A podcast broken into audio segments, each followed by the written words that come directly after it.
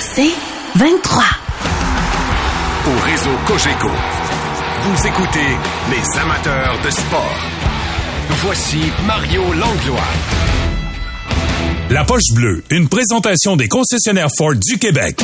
Vous entrez maintenant dans la poche bleue. La formation de départ de starting lineup.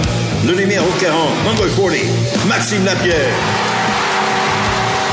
Le numéro 84, number 84, Guillaume Latromesse.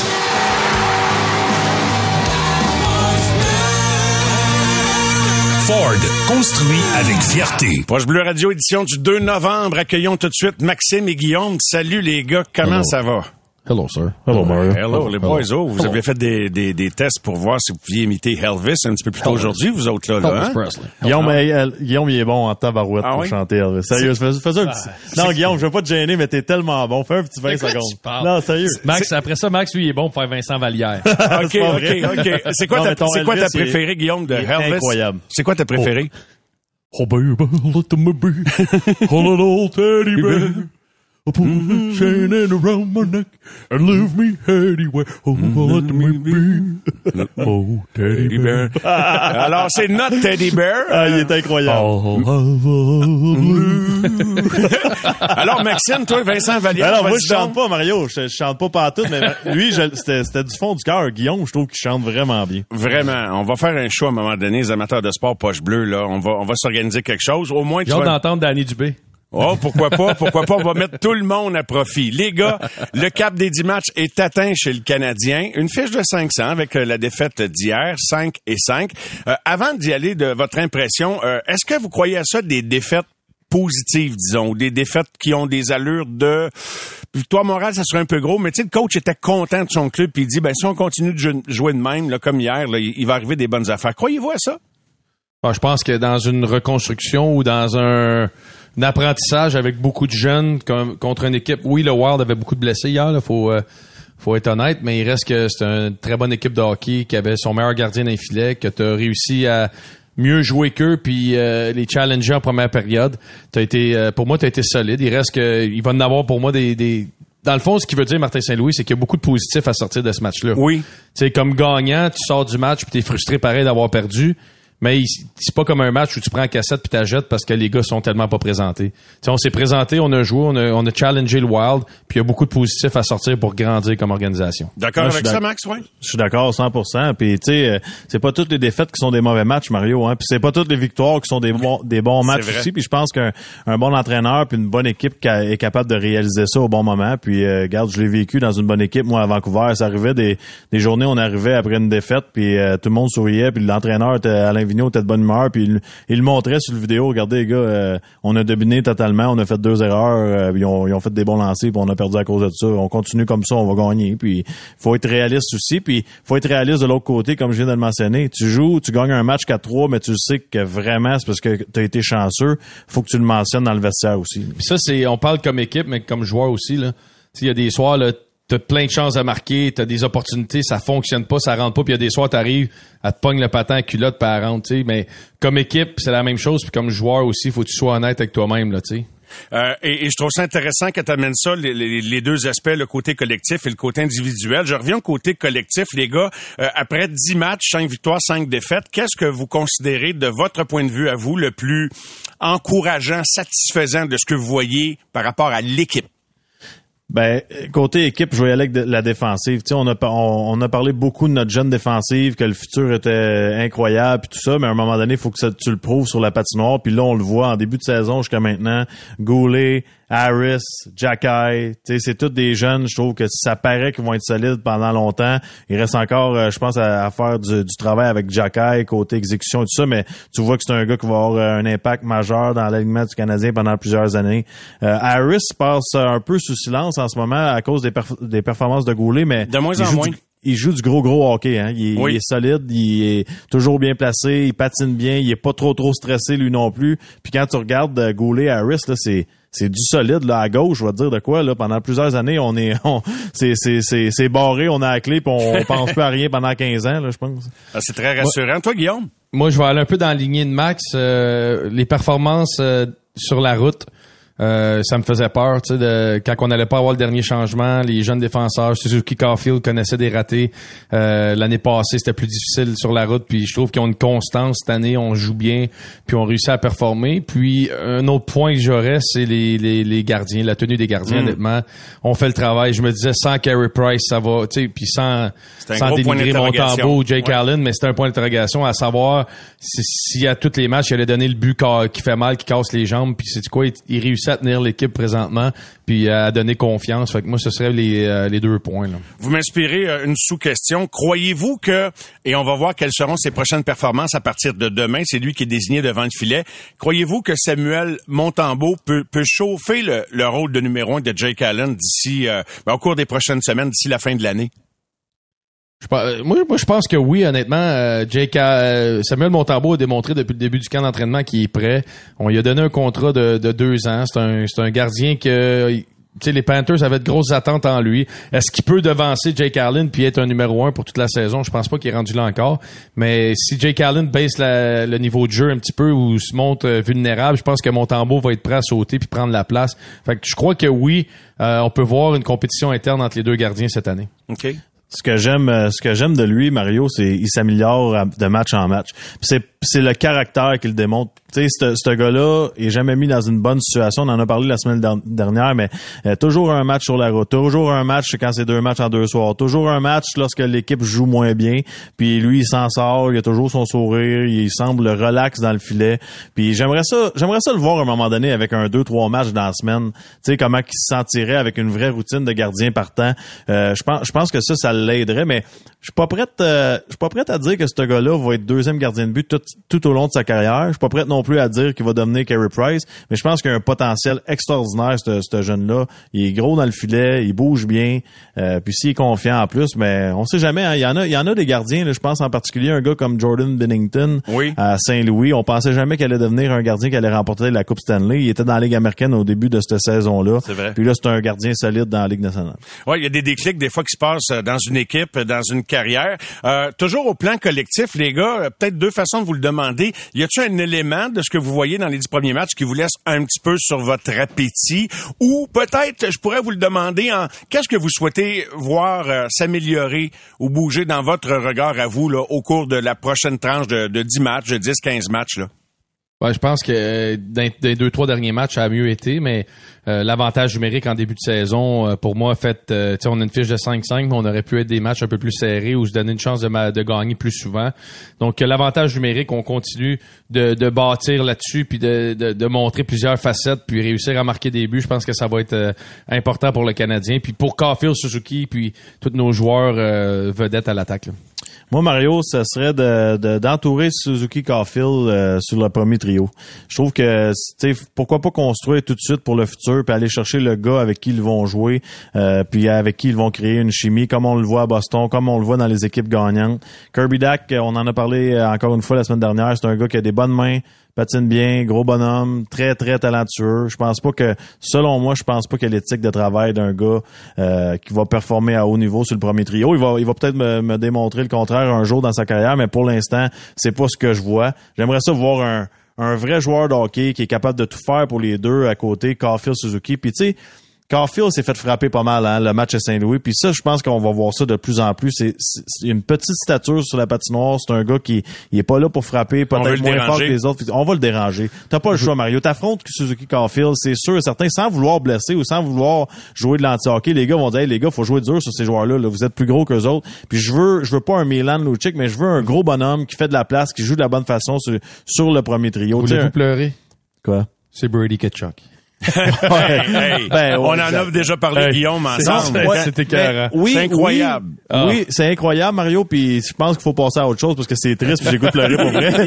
Mais en même temps, euh, euh, je, reviens, je reviens à Vancouver. Les Sedin jouaient avec Alex Burrows. Alex Burrows, c'était pas Milan Lucic, mais à sa manière, il faisait de la place. Il allait devant le filet, il dérangeait, obstruait la vision du gardien de but. Il faisait ces petites choses-là. Il était bon en échec avant, bon bâton, bloquait des lancers. C'est ça que je veux voir avec ces deux-là. Ils sont capables de les faire les jeux. Euh, Caulfield, Suzuki, les passes, les buts. Ça prend quelqu'un qui ouvre le jeu pour eux autres. C'est qui ça, le meilleur important. candidat à même l'équipe pour les compléter, à, à moins de regarder éventuellement ailleurs, mais à- dans, dans ce qu'il y a Ben- là, à la portée de Martin Saint-Louis? Ben, on- à la portée de Martin Saint-Louis, on a une Ferrari dans l'équipe, mais il n'y a pas de roue. C'est Josh Anderson. C'est lui. C'est ça le problème. On a à Ferrari, pas de roue. pas de... Je sais pas s'il y a pas de roue, il y a pas de GPS, je sais pas lequel des Non, deux. non, mais Ouais, il y a tout. GPS. Il y a tout, le gars. Il est vite, il a un lancer, il frappe, il est capable de se battre. Il y a tout, il y a tout, mais ça ne tente pas tous les soirs. Puis il se positionne pas assez bien pour jouer avec ces deux gars-là. Ouais, moi je pense qu'Anderson, c'est vraiment son IQ qui fait qui fait mal. c'est vraiment ça, parce que quand on parle de tous les atouts, puis quand on l'a signé, c'est un peu ça qu'on pensait. Là, à- il fait quoi, 6 millions par année, ce gars-là? Tu sais, à 6 millions, on s'attendait que Josh Anderson allait être le, le gars qui allait faire la différence pour le Canadien. Et puis présentement, on peut pas se fier dessus pour dire où on s'en va. Là, il, il- tantôt, dans, dans mes déceptions comme joueur, je peux te dire qu'il est- pas loin. Là, il, il est pas loin en arrière ou il est pas loin au top. Fait que pour moi, Josh Anderson serait la personne idéale. Sinon, ben je sais que Max l'aime pas, mais moi, Kirby Dak, je pense que pour le temps qu'on trouve quelqu'un de mieux, Dak ou Monahan, j'ai pas de problème avec les deux. Meilleur compromis, mais euh, ta déception, c'est quoi si euh, il est pas loin Anderson de, de, de l'être, ta déception, Guillaume? Ben ma déception, puis c'est c'est plate là, tu sais, c'est sûr que je pourrais nommer Dadonov, Drouin, Hoffman, là. tu sais, ces trois gars-là, mais on s'en attendait en début de saison que ça allait être de même. Tu il Oui. y a personne qui a dit, hey, ces gars-là, c'est sûr qu'ils vont nous emmener à, de- à- à notre destinée, tu sais. Mais moi, c'est Jake Evans. C'est, c'est plate, j'aime pas ça le critiquer, mais je trouve qu'on n'a pas sa fougue du passé. Tu sais, Jake Evans, là, il est supposé que le coach se pose des questions demain à, à dire c'est qui le troisième centre? C'est-tu Dvorak ou c'est Evans? Puis pour défendre Evans, il a jamais eu les mêmes partenaires de trio. C'est lui qui est toujours avec les quatrièmes. C'est toujours lui qui est avec les gars qu'on chiale après. Mais il reste que son patin, sa vitesse, son implication. On, je pensais qu'il avait pris un tournant l'an passé, puis là, je trouve qu'il a régressé un petit peu cette année. Quand tu regardes son temps de glace, euh, tu penses-tu que c'est, c'est l'œuf ou la poule? Est-ce qu'il y a peu de temps de glace parce qu'il est moins efficace ou il est moins efficace parce qu'il y a moins de temps de glace? Je pense que les deux, euh, les deux vont ensemble. Euh, je pense, je, je trouve juste qu'il n'a pas trouvé sa chaise encore. Tu sais, on dirait qu'il l'avait trouvé, puis là il l'a comme perdu avec l'ajout de de Monahan, de Dak, de profondeur au niveau de l'équipe. On dirait qu'il est comme baissé. Mais tu sais, j'ai regardé ses statistiques, puis je veux pas me tromper là. Je pense dans les cinq derniers matchs, il a joué entre 15 à 17 minutes là, Jake Evans. Là, si je me trompe pas, je veux pas. euh, je veux pas compter de mentir, là. Je regarde en même temps que je te Ouais, parle. moi là. aussi, je m'en vais voir ça. Je sais que hier, dans, dans la défaite du Canadien au Minnesota, il a été euh, employé 13 minutes. pendant 13 minutes seulement. 13, 15, 16, 13, 14, 18. Tu sais, t'es supposé être capable de faire quelque chose de bien dans ces, euh, dans, avec ce temps de glace-là. Là, sais. fait que je trouve qu'on le voit pas assez pour ce qu'on est habitué de Jake Evans. Donc, c'est pas son temps de glace qui est le problème, c'est vraiment son efficacité ou le fait que ce sont les, euh, les portes tournantes euh, comme euh, compagnons de je suis très critique là, dans le sens que je trouve un joueur qui peut en donner plus, puis il y en a bien d'autres. Mais je trouve que lui pourrait être, euh, il pourrait faire la différence, surtout comme euh, comme jeune. Maxime, à quel moment tu serais tenté euh, d'utiliser, bon, je sais qu'on commence à donner un petit peu de, de secondes sur le jeu de puissance, là, euh, Juraj Slavkovski. À quel moment tu serais tenté de lui donner un essai avec Suzuki ou Caulfield? Est-ce que tu vois ça à l'horizon cette année, cette saison? Ben, c'est sûr que ça va arriver à un moment donné, mais je pense pas qu'il est prêt là. Pas, pas prêt, mais je, je suis content qu'il est en ce moment. Il gagne en confiance. Euh, le, le bon vieux match-up contre le quatrième trio, peut-être que t'as un peu plus de, de lousse euh, côté euh, talent des défenseurs que t'affrontes. Euh, T'es mis dans des situations peut-être un peu moins stressantes euh, sur le quatrième trio, mais en même temps, euh, le, le, le point désolant là-dedans, puis Guillaume, il a chialé toute sa carrière à cause de ça quand tu joues avec le centre de quatrième trio, qui était moi. Mais tu peux pas produire offensivement autant que, que tu l'espérais. Mais euh, encore une fois, Mario, on revient à prendre ton, prenons notre temps. Là. Tu sais, ça, ça va bien. Il a marqué euh, deux buts en deux matchs à un moment donné. Hier, ça a quand même bien été, mais il a appris encore une fois à la dure avec une grosse mise en échec Ding sur dong. lui. Euh, ding dong, pas à peu près. Euh, prenons notre temps. Je suis content de le voir ici. Je veux pas le voir à Laval, quatrième trio. Peut-être euh, en ce moment au mérite. Par contre, un gars comme Armia mérite pas de jouer avec Monahan et Drouin plus que Slavkowski. Donc pourquoi pas alterner ces, ces joueurs-là? Si s'il est capable de prendre la place d'un gars comme Armia, ben montons-le sur le troisième trio. Je pense qu'on a réglé le cas de Laval, pour moi. Tu sais, le premier step, c'était ça, là, de savoir est-ce qu'on va le renvoyer, c'est quoi. On l'a passé cette étape-là pour moi. Ce gars-là va rester ici, puis il va jouer. C'est à Montréal, c'est Ben un oui. gars de la Ligue nationale, c'est réglé. Fait que là, le prochain step, ça va être comme Max dit. Qui qu'on peut tasser? Armia, c'est qui qui fait pas le travail pour y donner un petit peu plus de, de jus, puis d'espace, puis d'opportunité. Mais euh, mais je pense pas qu'il est prêt encore à Suzuki Caulfield sur le premier trio pour affronter euh, demain les, les Wheeler puis ces gars-là. Là, sais. En passant, juste une allusion aux gens qui, après le match d'hier, dénonçaient l'utilisation de Marco Rossi dans les derniers moments du match, la mise en échec. Là, c'est, pas un matamor. Là. Il est 5 et 9, 182 livres. C'est un choix de première ronde, 9e au total. Fait que je sais pas s'il y en a qui pensaient que c'était euh, un justicier euh, masqué, mais c'est pas du tout le cas. Fin de cette parenthèse-là, les gars. Très bonne mise en échec aussi. Ouais, ben c'est que le- Uri, comme Martin Saint-Louis l'a dit, il faut toujours Ah que oui. tu sois en éveil sur la glace. Le moindre relâche- relâchement peut être très coûteux pour n'importe qui. Hein? Ah oui, il faut que tu sois prêt là, peut-être dans le hockey européen, cette situation-là est déjà arrivée, puis il a fait le même jeu, puis il n'y a pas eu de mise en échec, le gars est tourné devant, mais dans la Ligue nationale, les gars terminent leur mise en échec, des gars qui veulent faire leur place dans l'équipe, fait qu'il faut toujours que tu sois prêt. Quand t'as quand t'as les pieds sur la glace, faut que tu sois prêt. Les gars, pensez-vous que Sheldon Key va, va traverser la tempête à la barre des Leafs de Toronto? Euh, Voyez-vous ça à l'horizon? Et trouvez-vous ça déplacé que le vétéran entraîneur euh, Barry Trotz évoque euh, sa curiosité de diriger une équipe canadienne et euh, le fait d'être intrigué par euh, les six équipes originales? Si vous étiez dans les souliers de Key, vous diriez-vous, c'est bien non cheap ou pas? Ben, non, je pense que tu as le droit de dire ce que tu veux, puis je pense qu'il s'attend à, partir si jamais il performe pas. Mais tu sais, Mario, quand, si on est honnête, là, l'alignement des Leafs de Toronto, on est un peu... euh, on va chercher notre attention avec les super vedettes, puis ce qu'ils font comme Matthews qui compte 62 buts, puis Marner et son talent, puis tout ça, mais la réalité, c'est que leur défensive est pas extraordinaire, puis leur gardien de but, c'est, c'est des B, là. On, c'est pour ça qu'ils perdent, là. T'as pas, t'as pas un gardien de but qui va te voler le match, puis tes défenseurs, à part euh, Riley, là, c'est, c'est- t'es-tu capable de me nommer les six? Ben écoute, euh, et toi, es-tu capable vite sur le Ben, c'est ça, Euh, non, ben mais oui. t'as Jordan, t'as Giordano, t'as sais, Sandy, euh, euh, Muzzin, Brody, Brodin, Brodin. Bro- tu sais, c'est pas, euh, On a cinq. là. c'est pas, c'est pas vraiment fort, là. C'est, c'est des défenseurs qu'on a été chercher euh, partout, des, des équipes qui voulaient plus de ces gars-là. Puis il y a une coupe de jeunes qui, qui font encore beaucoup d'erreurs. C'est pas une défensive comme euh, Edmund, euh, McDonough, Sergachev, euh, puis c'est Chernak, puis c'est tout ça qu'on- quand on a gagné à Tampa Bay. là. On est loin, très loin de ça. Moi, je pense que c'est ça qui va coûter euh, le job euh, peut-être Carl Dubus et Sheldon Keefe. C'est la- l'acquisition de Matt Murray pour Carl. Ça, une- pour moi, c'est une mauvaise évaluation. Le gars, il est toujours blessé. Le gars, il est jamais, euh, jamais capable de, de jouer euh, une saison complète. Puis, je suis d'accord avec Max. Là, on est allé chercher des vétérans. On s'est comme grossi un peu, mais on est allé chercher des vétérans euh, avec moins de vitesse. Tu sais, Mark Giordano est en fin de carrière, même s'il allait très bien euh, quand même ses dernières saisons à Calgary, Seattle. Après ça, on est allé rentrer un Muzzin, qui est un gros bonhomme qui a été blessé aussi beaucoup. Brodeen aussi, c'est un gros... Fait on, Justin Hall aussi, c'est un gros bonhomme. Fait qu'on a une défensive très, très grosse un peu lente, fait que ça fait que certains soirs, peut-être la rondelle vient pas assez vite nos joueurs vedettes, ou on se fait déborder contre des clubs extrêmement rapides, puis on n'a pas le gardien A euh, dans le filet pour faire le travail. Tu sais, Matt Murray il est blessé, mais on aurait pu mettre 20 pièces en début de saison qui allait se blesser au courant de l'année, puis on aurait gagné. Tu sais. Un, un- un bel exemple de Toronto euh, que ça te garantit rien de, de vraiment de sacrifier beaucoup de joueurs, aller chercher beaucoup de choix au repêchage. En fait, t'as pas de garantie. Ça se peut que tu te retrouves gros gens comme devant. Ils l'ont eu, Mathieu, ils en ont eu plein de talents, mais c'est la gestion qu'ils ont faite après ça. Je pense qu'ils sont passés à côté de leur opportunité. Voyez-vous une opportunité de coupe pour Toronto d'ici deux, trois ans, les gars, en terminant? Ouais, ouais. là, Moi, moi, j'ai pas fini avec eux. Je pense que je, je compare cette situation-là aux Capitals de Washington lorsque finalement on a gagné une Coupe Stanley. Euh, ils ont, ils ont redressé la barque, ils ont trouvé un moyen de jouer de la bonne façon. Fait que ça leur prend Barry Trotz. Fait que c'est ça. Ça prend Barry Trotz. Juste pas le dire à l'entraîneur des livres, s'il vous plaît. Eh boy, hein? En tout cas, il dit qu'il est pas nerveux, mais veut, veut pas, les oreilles doivent y bourdonner. Alors, un gros merci, les gars. Une bonne soirée et on se reparle euh, plus tard cette semaine. Merci. Salut. Mario. Salut, les le gars. monde. Bye Salut, bye. Guillaume. Salut, Max. Les amateurs de sport. Pour ceux qui en mangent du sport.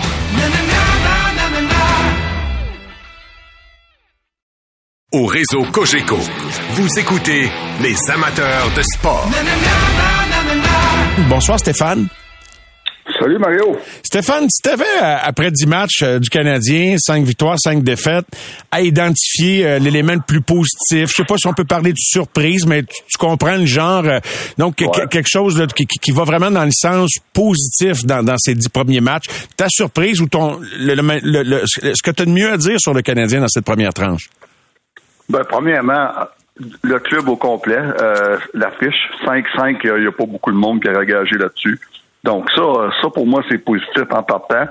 Puis après ça, si j'ai à en nommer seulement un, il y a beaucoup de choses de. Mais la personne le joueur qui m'a impressionné le plus depuis le début de l'année, moi, c'est c'est Goulet.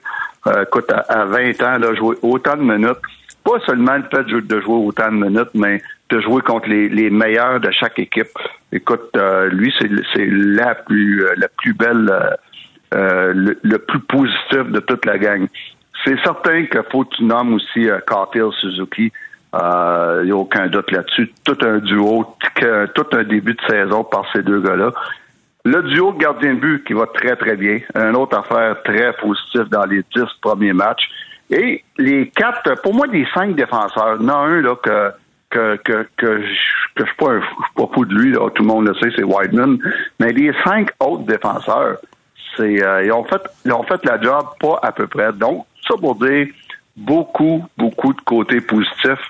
Oui, c'est seulement du game, mais c'est quand même du game. Et puis, euh, oui. donc, beaucoup de positifs à, retenir. Avant d'aller euh, dans ce qui peut-être te laisser en attente ou sur ton appétit, je veux revenir que tu développes juste un petit peu sur Caulfield et Suzuki. Quand même, euh, bon, Caulfield, lui, est en quête de son prochain contrat à l'issue de l'année en cours, mais au-delà de ça, il veut prouver qu'est-ce qu'il a fait l'an passé, puis tu sais qu'il peut vraiment que c'est un gars sur qui on peut compter sur du long terme. Suzuki joue avec le C sur son chandail depuis le début de l'année. À sa première année de son gros contrat, veut veut pas, il veut lui aussi donner raison à, son employeur. Ils répondent bien jusqu'ici, là. Ben, ils répondent très, très bien. Pas juste bien, très, très bien. Écoute, euh, c'est impressionnant. Là, Carfield qui est dans les meilleurs buteurs de la, de la ligue. Euh, puis Suzuki qui, avec le C, est, premièrement le meilleur le, meilleur pointeur du Canadien à date. Mais avec le C, ça n'a pas l'air de le déranger plus qu'il faut quel passeur, euh, un gars qui gagne des face-offs, un gars qui peut jouer dans toutes les, situations. Donc, euh, ça, c'est un beau duo pour l'avenir, puis pour bien des années. Euh, Savais-tu c'est qui? Oui, tu allais dire, complète ta phrase, Éventuellement, il va falloir le compléter, ce trio-là.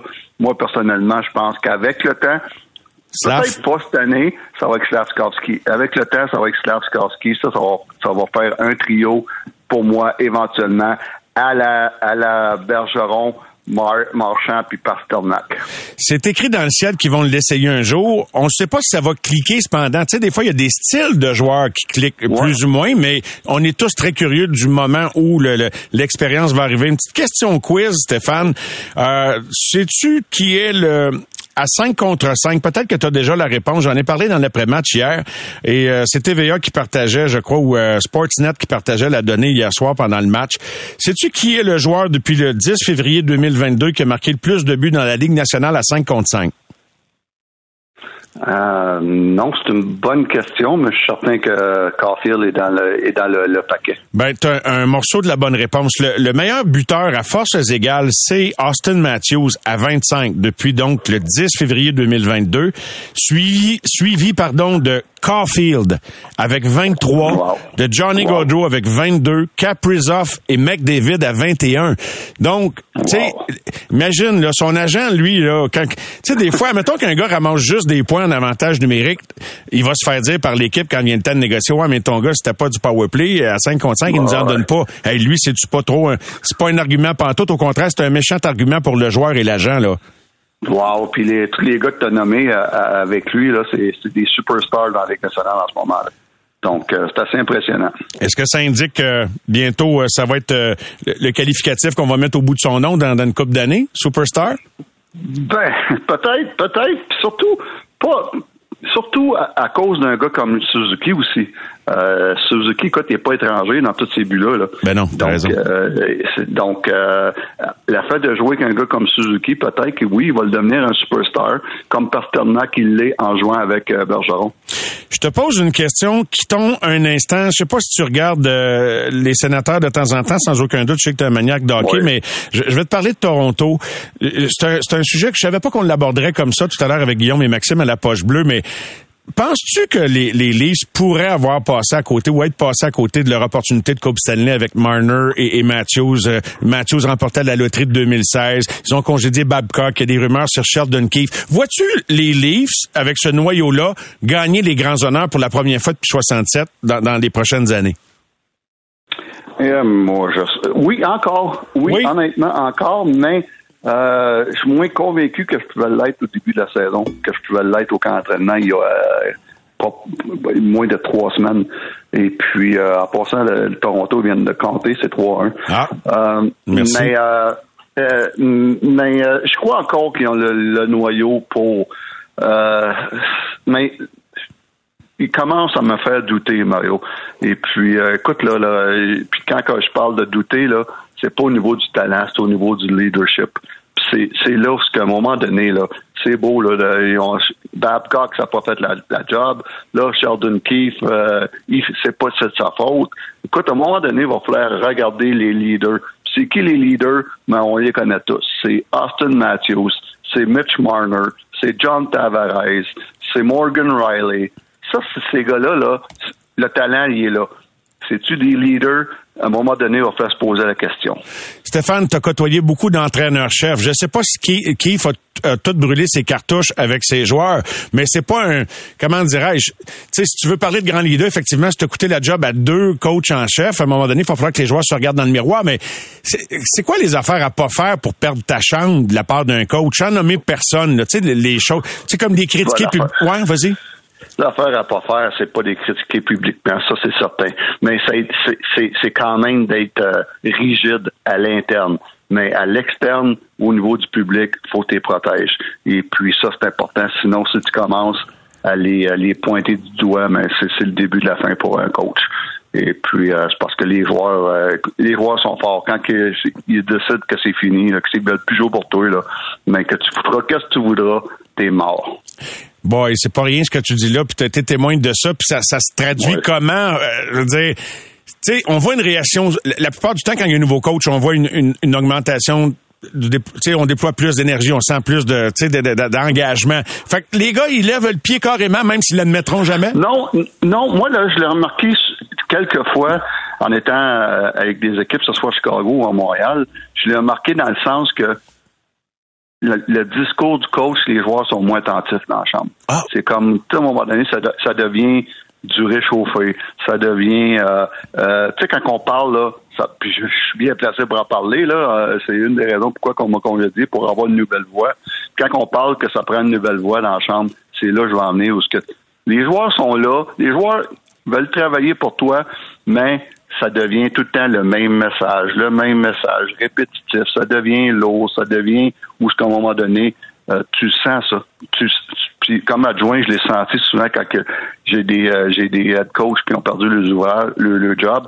Tu sens que le, le message, les joueurs, ils sont plus aussi attentifs dans, dans, dans la chambre ou sur le banc. Puis ça, tu le sens ça. Wow, c'est vraiment intéressant. Puis euh, ça t'es-tu déjà arrivé de quand tu sentais ça? Je sais pas, peut- le coach, euh, il sent-tu, tu penses? As-tu besoin de quelqu'un pour y dire ou il sent? Non, je pense qu'il sent lui aussi. Il sent que son message passe plus, puis qu'à un moment donné, euh, euh, que sortira les les les, euh, les meetings qu'il voudra, les discours qu'il voudra. Tu vois qu'à un moment donné, les joueurs, là, les, ils- puis les joueurs, c'est pas intentionnel, c'est comme euh, une nature humaine. Hein.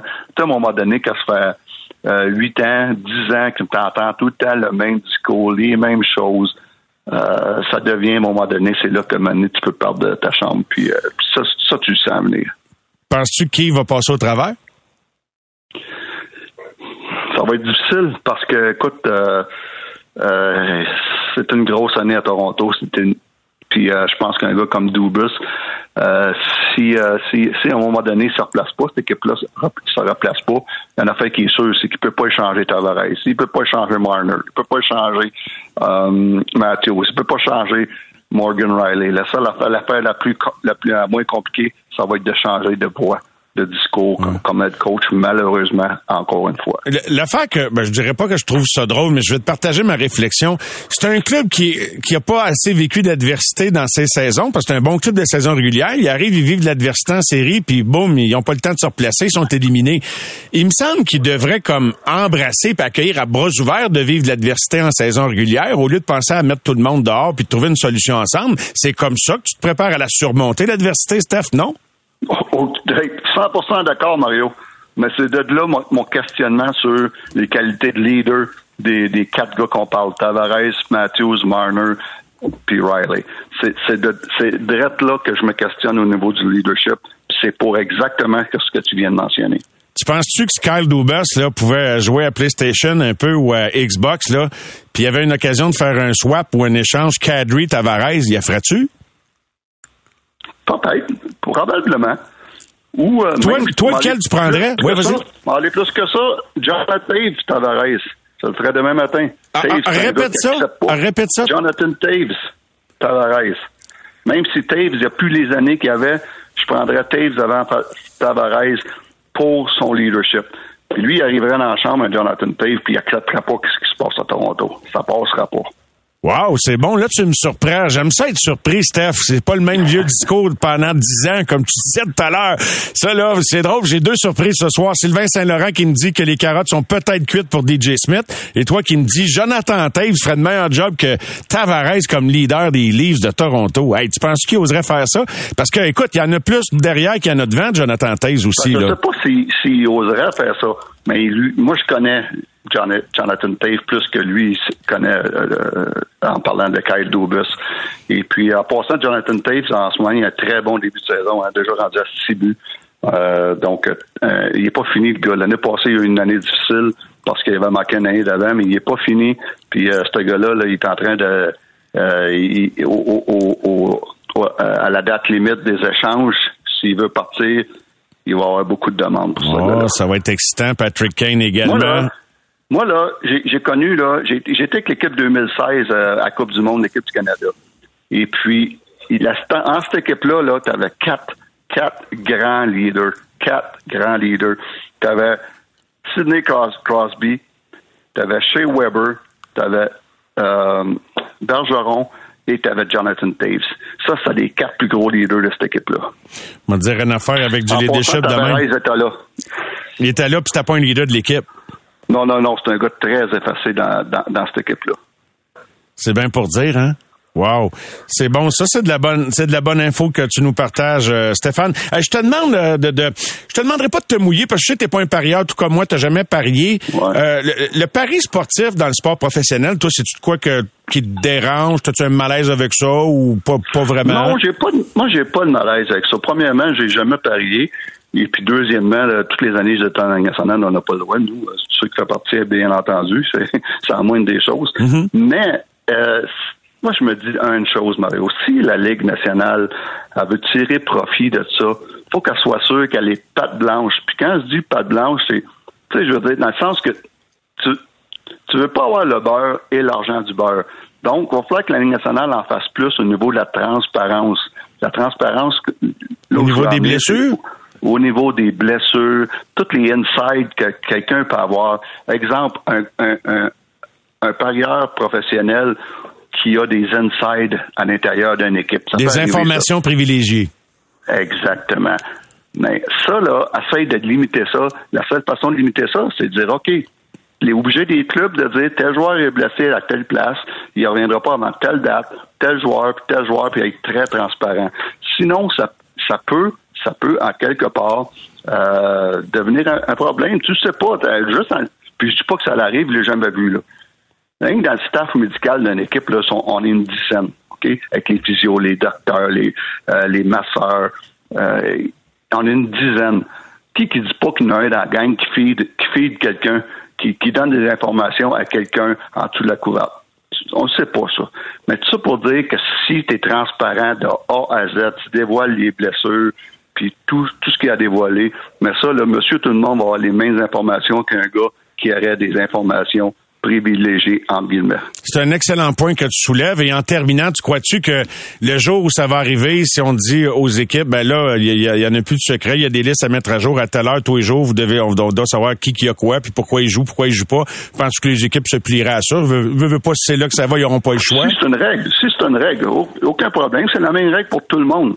Donc, euh, si tout le monde embarque, je vois pas pourquoi ce serait un problème. Et puis, on éviterait bien des spéculations à tous les jours. On dit toujours que c'est pour éviter, protéger les joueurs de se faire blesser. Dans la. NFL, les, les blessures sont dévoilées. Euh, je veux dire. Moi, euh, si un joueur, si un joueur il joue, puis il est blessé, mais il joue, j'ai pas de trouble à cacher ça. Tu sais, je veux dire, euh, parce qu'il joue. Oui. Mais si le gars, il, il joue pas, c'est quoi le problème de dire qu'il a mal un poignet, qu'il a mal un genou, tout ça? Voyons donc. J'ai aucun, aucun problème avec ça. Stéphane, un gros merci. Une bonne fin de soirée. Euh, je te laisse regarder euh, le match des Leafs. C'est euh, le match de série mondiale. D'ailleurs, on est quoi le pointage, là, série mondiale? T'es un peu, t'es un peu, t'es un Ah, peu. le- au dernier nouvelle, c'était 0-0, puis là, c'est rendu 3-2 euh, contre, euh, Toronto-Philadelphie. Donc, euh, un bon match et tout. All right. Merci beaucoup, Steph, de la mise à jour. T'as été plus vite que mon ordi. Fait que euh, je suis content. Salut. Bonne fin de semaine. Bonne fin de soirée. Merci beaucoup. Bye-bye. Bye. Au réseau Cogeco, vous écoutez les amateurs de sport. Laissons de côté Montréal un peu et rendons-nous euh, dans la capitale fédérale, euh, dans le marché d'Ottawa, où se trouve euh, notre camarade du journal Le Droit, Sylvain Saint-Laurent, qui surveille depuis des années, qui épie les activités de cette équipe-là. Il est avec nous ce soir à l'émission Bout du. Bonsoir, Sylvain. Salut Mario. Est-ce que le début de saison des sénateurs euh, est considéré comme satisfaisant? C'est sûr que la saison est très jeune. Là, ils ont euh, sont sur le point d'atteindre la barre des 10 matchs. Quatre victoires, cinq défaites. Quelle est ton analyse? Ben, écoute, si, si tu m'avais posé la question euh, alors qu'il avait gagné quatre matchs contre d'affilée, je t'aurais dit que c'était satisfaisant.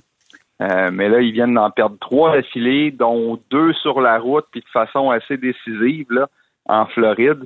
Euh, c'est, une équipe visiblement qui n'a pas beaucoup de constance. C'est une équipe euh, qui a des lacunes qui perdurent.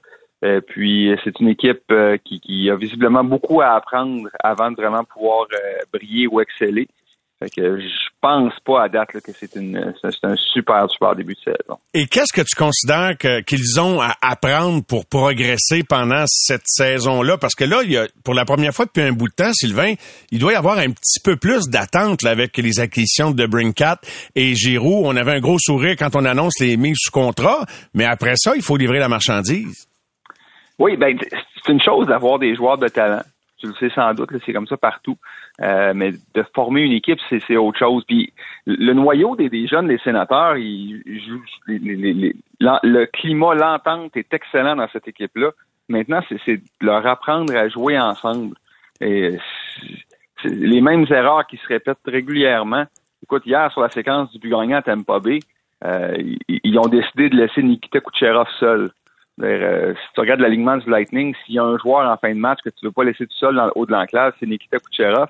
Euh, c'est certain qu'il y a des éléments en défensive. Là. Cette équipe-là est peut-être pas aussi forte que, que qu'elle devrait l'être, euh, mais euh, c'est, une équipe qui doit apprendre à jouer. Tu La, défensive au hockey, c'est facile, c'est une recette. C'est, t'appliques la recette, des fois au, au détriment de l'attaque un peu, mais quand tu l'appliques de façon assez, assez solide, tout le monde qui joue dans le hockey peut jouer en défensive.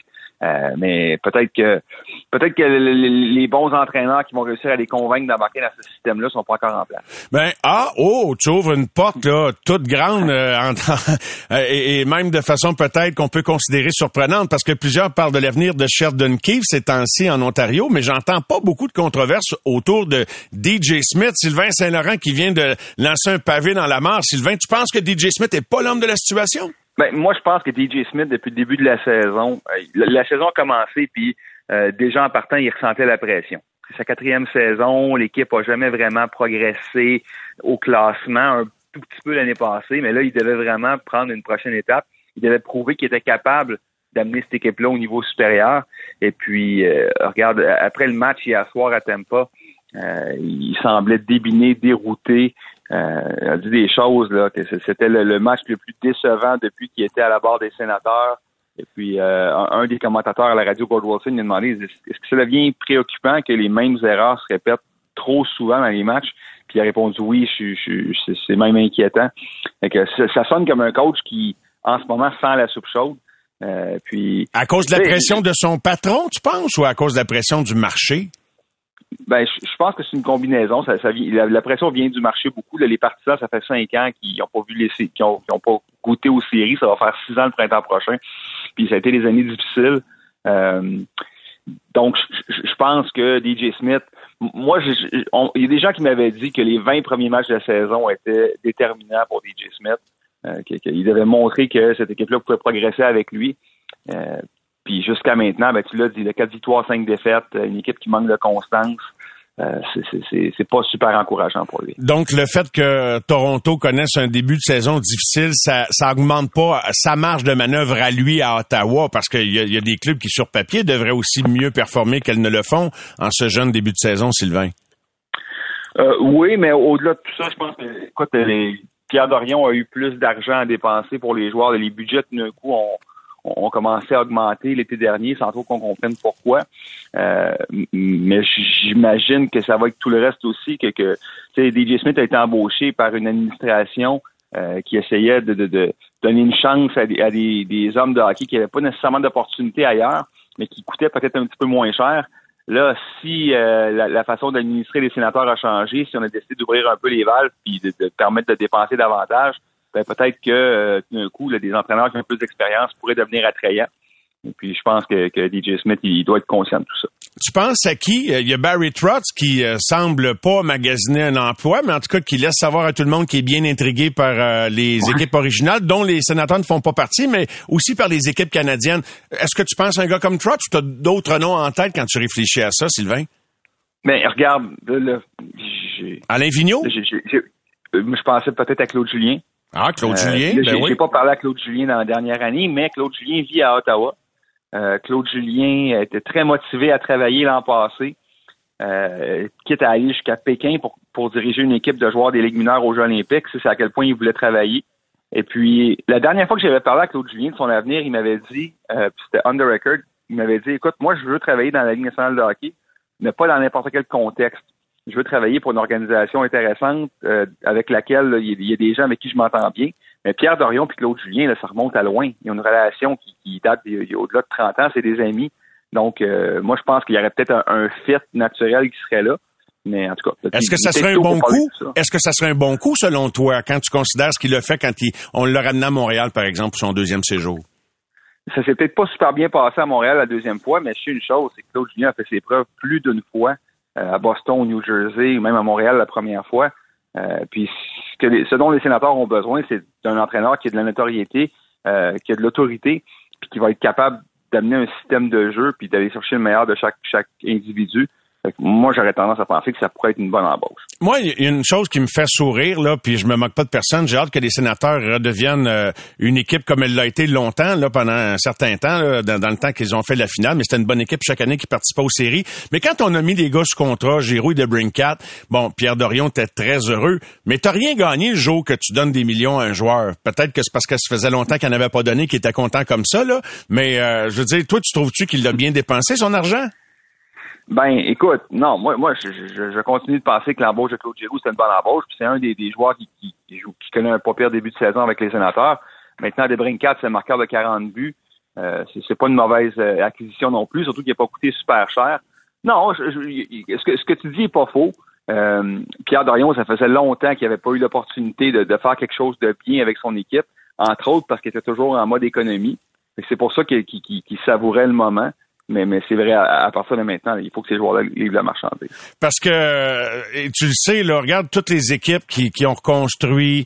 Euh, à un moment donné, ils ont toutes dilapidé du talent pour aller chercher ce qu'on appelle du fameux papier sablé, du grid, de la défensive. Regarde Toronto, puis je sais pas si Toronto est passé à, côté de l'objectif à travers tous ces remaniements-là.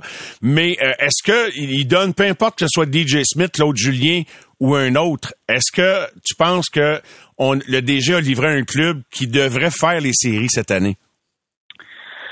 Euh, moi, je pensais en début de saison que les sénateurs avaient une opportunité. Puis, je, pense, je continue de penser qu'ils ont une chance cette année, une, vraie bonne chance. Euh, c'est l'équipe de Brady Ketchuk.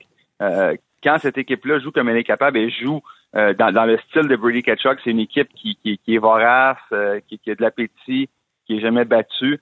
Euh, maintenant, la seule acquisition que Pierre Dorion n'a pas été capable de faire durant l'été, c'était le défenseur top 4 dont il avait besoin. Euh, puis c'est encore le, parce qu'il manque ce défenseur top 4 là, tu as beaucoup d'autres défenseurs qui sont pas dans la bonne chaise en ce moment. Mm-hmm. Puis tu sais comment ça, ça fonctionne d'habitude quand, quand tu as un défenseur numéro 5 qui d'un coup devient un numéro 3, un numéro 4, quand tu as un défenseur numéro 4 qui est un numéro 2, ben c'est c'est jamais très très bon. Euh, maintenant, j'ai hâte de voir ce qu'il va faire parce que Pierre, Pierre Dorion ne voulait pas payer le prix qui était demandé par les équipes qui, qui, vendaient les défenseurs. Il trouvait que c'était trop cher. Mais si l'équipe, si les sénateurs ne se mettent pas à gagner bientôt, peut-être qu'il pourrait être, euh, peut-être qu'il pourrait être, on pourrait être convaincre de payer un petit peu plus cher pour les ramasser ce défenseur-là. Et son pipeline de recrutement, de développement de talent, là, ne lui a pas procuré euh, à la ligne bleue un gars qui est capable de remplir cette chaise-là. On sait que Thomas Chabot est issu du, système, mais il n'y en a pas un autre? Ben, c'est intéressant que tu poses la question parce qu'on est sous l'impression que euh, il y a deux défenseurs droitiers en ce moment, des choix de première ronde qui sont à Belleville dans la Ligue américaine. Euh, Jacob Bernard Docker, les, fans du Mondial Junior l'ont vu avec l'équipe Canada Junior il y a quelques années. Et puis un, Finlandais, Lassie Thompson. Euh, puis c'est drôle que tu me parles de ça parce que euh, la rumeur là, ces jours-ci à Ottawa veut que peut-être que l'équipe donne une chance à un de ces deux défenseurs-là bientôt, même s'ils savent qu'il n'est pas tout à fait prêt pour jouer dans la Ligue nationale de hockey, en espérant quand il donne cette chance-là, ce défenseur-là, ben que ça va peut-être accélérer le processus. Je serais pas surpris, par exemple, que demain Bernard Docker se pointe pour affronter les, Golden Knights, puis il y a une opportunité d'une dizaine, quinzaine de matchs. Euh, mais pour l'instant, moi, je pense que si tu veux que cette équipe-là gagne, tu as besoin d'un défenseur qui, qui est plus aguerri, qui a plus d'expérience. Et peut-être, si possible, si tu peux aller chercher un défenseur qui peut avoir une petite présence robuste en plus, ça, c'est ce qui fait défaut en ce moment en arrière à Ottawa. Maintenant, le dossier de la propriété des sénateurs d'Ottawa, on, apprend que la succession aurait confié le mandat à une firme américaine, euh, euh, une firme de placement dans le domaine bancaire, de, vendre l'équipe. À qui sont les Chiefs? À qui seront les sénateurs? C'est-tu confirmé pour toi? C'est une formalité, donc le, club va être vendu. Puis, y a-t-il une garantie que le club va être acheté par quelqu'un qui va le garder à Ottawa dans un amphithéâtre qui est pas le plus populaire ou le plus achalandé? Ben, écoute, c'est deux questions. là. D'abord, est-ce que le club va être vendu? Moi, je, suis persuadé depuis euh, plusieurs années que le club va être vendu à, moyen terme. Euh, même dans les dernières années de la vie de Eugene Melnick, on, sentait qu'il avait besoin d'aide, que, tout seul, il, il parvenait plus. Euh, quand, ses, filles ont hérité de l'équipe, ben, tout coup, c'était la, même fortune familiale, donc il n'y avait pas nécessairement plus de moyens pour gérer cette équipe-là dans le contexte actuel. Fait que oui, l'équipe va être vendue. Maintenant, quand une équipe est mise en vente, il y a toujours une chance qu'elle soit relocalisée. C'est jamais à 100% certain, mais euh, Gary Bettman, avant de déménager une équipe, il veut d'abord s'assurer, puis les gouverneurs aussi veulent s'assurer qu'il n'y a pas de gens d'affaires qui sont intéressés à la gérer, à l'administrer dans le marché où elle se trouve en ce moment. puis selon tout ce qu'on a entendu, il y a plus d'un groupe présentement qui, qui voudrait acheter des sénateurs pour les garder à Ottawa. Tu as parlé enfin du fait que l'amphithéâtre n'est pas dans un endroit parfait. C'est vrai, mais en même temps, euh, il y a un beau gros terrain euh, immédiatement à l'ouest du centre-ville qui est réservé présentement pour un amphithéâtre de la Ligue nationale de hockey ben, il suffit que les nouveaux propriétaires aient les moyens de construire cet amphithéâtre-là pour que le problème soit réglé. As-tu l'impression que ce qui intéresse d'éventuels propriétaires, c'est l'idée de faire bien de l'argent avec ce qu'ils vont développer autour? Un petit peu comme on a l'impression que le groupe Claridge de Steven Bronfman avait l'intention de le faire autour du bassin Peel, c'est-à-dire, oui, une portion d'équipe de baseball, mais il y, avait lieu de monnayer ça avec des choses autour. Puis il n'y a rien de mal à ça, c'est de la business. Tu penses-tu que c'est ça l'intérêt premier d'éventuels euh, nouveaux propriétaires? Ou c'est vraiment club d'hockey. Non, non, c'est certain que ça fait partie de, l'équation. Les, plaines de Breton, euh, pour les gens qui ne connaissent pas la, région d'Ottawa, c'est des terres de la couronne euh, qui, sont administrées depuis des années par euh, la, Commission de la capitale nationale. Et puis, depuis le début, depuis 1988, c'est un terrain qui est vacant. puis les premiers propriétaires, les sénateurs, voulaient construire l'aréna là, mais à l'époque, dans la constitution de, la CCN, c'était, il était interdit de vendre des terrains pour le développement de, complexes privés. Euh, les choses ont changé dernièrement, et puis ces terrains-là qui sont vacants depuis, ça, a une valeur inestimable, qui sont vacants depuis euh, des décennies. Là, tout d'un coup, on, autorise la, possibilité qu'un amphithéâtre soit construit là. C'est certain, autour de ça, il y a de la place pour construire du résidentiel, du commercial, euh, c'est évident que ça fait partie de l'équation puis que le prochain propriétaire va, euh, en profiter. Ben, écoute, c'est quand même une période assez fébrile pour un journaliste comme toi à Ottawa. Ça, ça bouge, ça bouge autant sur la glace, peut-être derrière le banc, euh, chez les propriétaires. Alors, on a ça à l'œil. Sylvain, merci beaucoup de nous avoir mis à jour par rapport à ce qui concerne les sénateurs. Puis bon match demain contre Vegas. Bonne soirée. Merci beaucoup. Bonne soirée à toi, Sylvain Saint-Laurent, journaliste au quotidien Le Droit. Les amateurs de sport. Pour ceux qui en mangent du sport. au réseau Cogeco. Vous écoutez les amateurs de sport. Je ne sais pas ce que c'était pour les joueurs qui attendaient de savoir s'ils étaient invités au camp final d'équipe Canada pour la Coupe du Monde au Qatar, comment ils ont vécu leur avant-midi. Mais moi, comme observateur, j'avais hâte que les noms sortent. Huit joueurs du CF Montréal invités à cette étape finale. Jérémy Filosa qui est avec nous. Jérémy, c'est quand même pas banal, huit joueurs Ah. d'une même équipe invités au camp. Et évidemment qu'ils feront pas tous l'équipe, mais comment t'as Ouais. accueilli la nouvelle? Bah, c'est incroyable. Tu sais, honnêtement, là, si quelqu'un m'avait dit il y a cinq ans que probablement que le Canada se qualifierait pour la Coupe du Monde, mais aussi euh, qu'on aurait huit représentants du CF Montréal au camp final, euh, au camp de présélection, écoute, je l'aurais jamais cru. Et là-dedans, il faut inclure cinq Québécois. Euh, tu sais, on, on comptera pas Maxime Crépeau, qui est un Québécois aussi, qui vient de LAFC, qui va jouer la finale d'ailleurs cette fin de semaine. Mais c'est- extraordinaire. Tu sais, vraiment, là, Olivier Renard nous avait dit au début qu'il voulait un peu modeler équipe sur ce que l'équipe nationale était en train de faire, mais jamais j'aurais pensé que, puis il l'a même dit à un moment donné, il dit, on est comme le club école de l'équipe nationale. Tu sais, je veux dire, John Ben, ça ressemble à ça, ben oui. tu sais, John Herdman, là, il regarde, mettons, les cinq partants. Piette, Conné, Johnston, Miller, Waterman. Mettons qu'il se pose des questions, là, pour un match, qui faire jouer, à quel endroit? Tabarouette, il cinq des dix joueurs jouent déjà ensemble, un à côté de l'autre, dans une équipe, et ils sont performants. Me dire que ça te donne un, un pire de petit modèle. Et ils arrivent aussi à cette étape-ci du calendrier où c'est pas tous les joueurs qui affichent le même niveau de forme selon le degré d'activité qu'ils ont connu avec leur club dans leur ligue respective. Or, le CF vient à peine de tomber en vacances. Ouais. Ça joue nettement en faveur de, de- de nos huit candidats, là. Définitivement, parce qu'il y en a plusieurs autres dont la saison est déjà terminée depuis plusieurs semaines. John Herdman en a parlé ce matin en point de presse. Il, s'est dit très impressionné par ce qu'il a vu de Montréal et surtout que les gars viennent de tomber en vacances, ça fait même pas une semaine, euh, et qu'ils continuent de s'entraîner au centre Nutrilet. Donc, juste pour les nommer, euh, Samuel Piet, Ismaël Koné, Alistair Johnston, Kamal Miller et Joel Waterman. Je vais revenir à Joel Waterman dans quelques instants, mais aussi Mathieu Chouanière, c'est sa première sélection en équipe nationale canadienne depuis qu'il est devenu un pro. Bravo! Euh, exactement. C'est bien mérité. Exactement. Zach Broguillard qui revient même s'il a pas joué énormément de minutes cette saison et James Pantemis qui avait perdu son poste de numéro 3 au début de l'année a été réinvité aussi pour les deux matchs préparatoires contre le Bahreïn et le Japon. Je parlais de Waterman tout à l'heure. Il y a un autre défenseur central d'équipe Canada qui s'est blessé malheureusement euh, et euh, il a subi une blessure à une épaule. Scott Kennedy, il ne pourra pas participer à la Coupe du Monde donc une porte s'ouvre véritablement pour Joel Waterman pour possiblement faire l'équipe des 26 qui ira au Qatar. Là. Je me réjouissais notamment, tu vas me dire, euh, tu sais, je pense pas qu'il va faire l'équipe. Puis encore là, on peut s'attendre à des surprises, sait-on jamais, mais un Ouais. Bro Guillard qui s'attendait probablement même pas à être invité dans la dernière phase vrai. du camp d'entraînement, qui est invité, on l'a eu en entrevue il y a quelques semaines. Puis bon, oui, il avait des pensées à ça, mais il concentrait pas son, tu sais, il concentrait pas ses énergies là-dessus. Je dis pas qu'il était résigné, mais j'aime la pensée à moyen terme de Herdman aussi, c'est-à-dire que les gars qui vont jouer cette étape-là, ben il va y avoir une autre Coupe du Monde dans quatre ans, Ben Jérémy. Là, fait que c'est ça qui bâtit là. Ben exactement. Puis il va y avoir d'autres matchs d'équipe nationale. Il va y avoir la Gold Cup l'été prochain. Il y a des gars plus vieux qui vont éventuellement prendre leur retraite. Il faut que les plus jeunes poussent. Zach Broguillard, c'est un bel exemple. Écoute, il a marqué deux gros buts en équipe nationale sur cette euh, conquête à la qualification pour la Coupe du Monde. Donc, tu sais, John Herdman, euh, Il s'en souvient. sait. Il s'en souvient, exactement. Et écoute, ils ont le droit d'inviter jusqu'à 55 joueurs.